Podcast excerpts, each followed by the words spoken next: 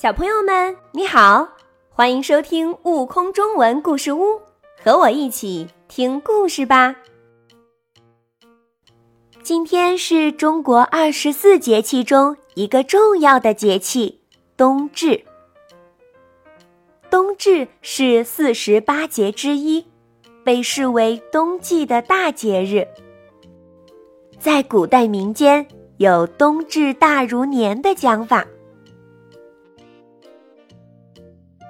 冬至习俗因地域不同，而又存在着习俗内容或细节上的差异。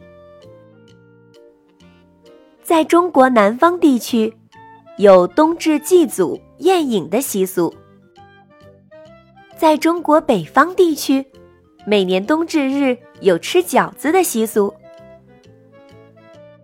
冬至以后，中国各地气候都进入一个最寒冷的阶段。人们要根据天气情况及时增添衣服，注意保暖。同时，冬天的来临让人们的娱乐生活也发生了变化。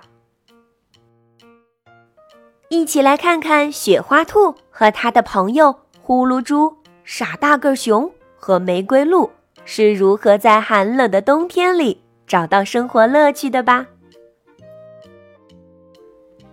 雪花兔和朋友们的冬天，作者郭楚海。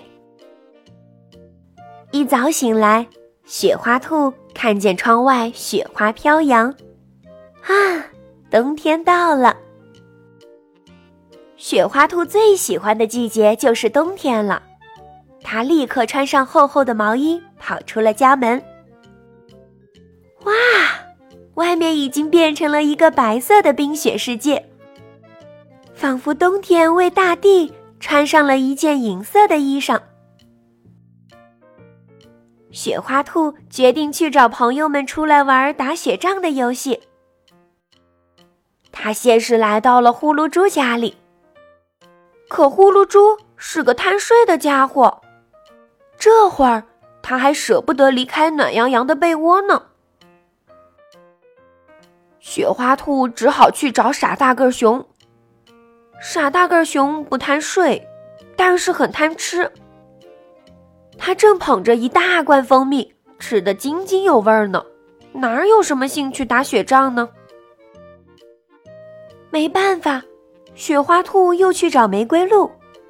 玫瑰鹿既不贪睡，也不贪吃，但它特别怕冷，不敢出门。没有一个朋友愿意出门。雪花兔挺失望，他觉得这样的季节不玩打雪仗实在太可惜了。不行，我得想个办法，让朋友们都从家里出来。雪花兔对自己说：“怎么办呢？”雪花兔挠着头想啊想，终于想到了一个好主意，他决定试一试。雪花兔用雪花捏了好几个大大的雪球，然后扯着嗓子尖叫起来：“救命啊！救命啊！”嘿，这一招真灵！朋友们听到雪花兔的呼救声，再也顾不上寒冷，纷纷从家里冲了出来。雪花兔二话不说，立刻抓起面前的雪球。朝朋友们掷去，朋友们猝不及防，一个个全被砸得满头满脸都是雪花。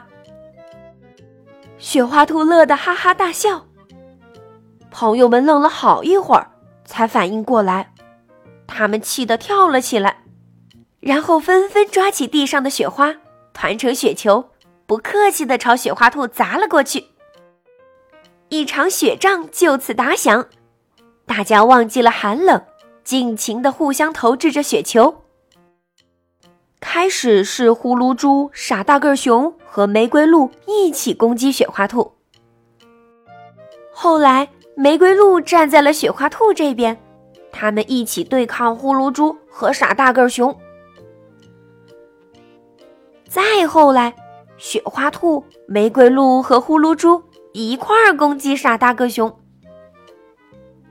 大家玩的高兴极了，虽然弄得浑身都是雪花，但是谁也不在乎。半个小时后，他们终于结束了这场战斗，气喘吁吁的躺在雪地上休息。嗯，我觉得打雪仗比睡懒觉有意思多了。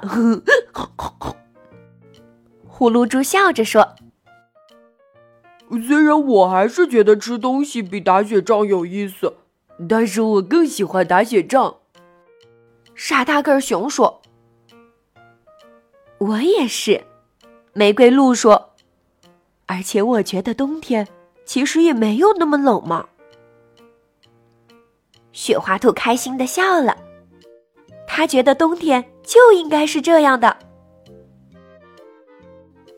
更多精彩有趣的故事，请关注订阅“悟空中文故事屋”账号，快来听故事吧。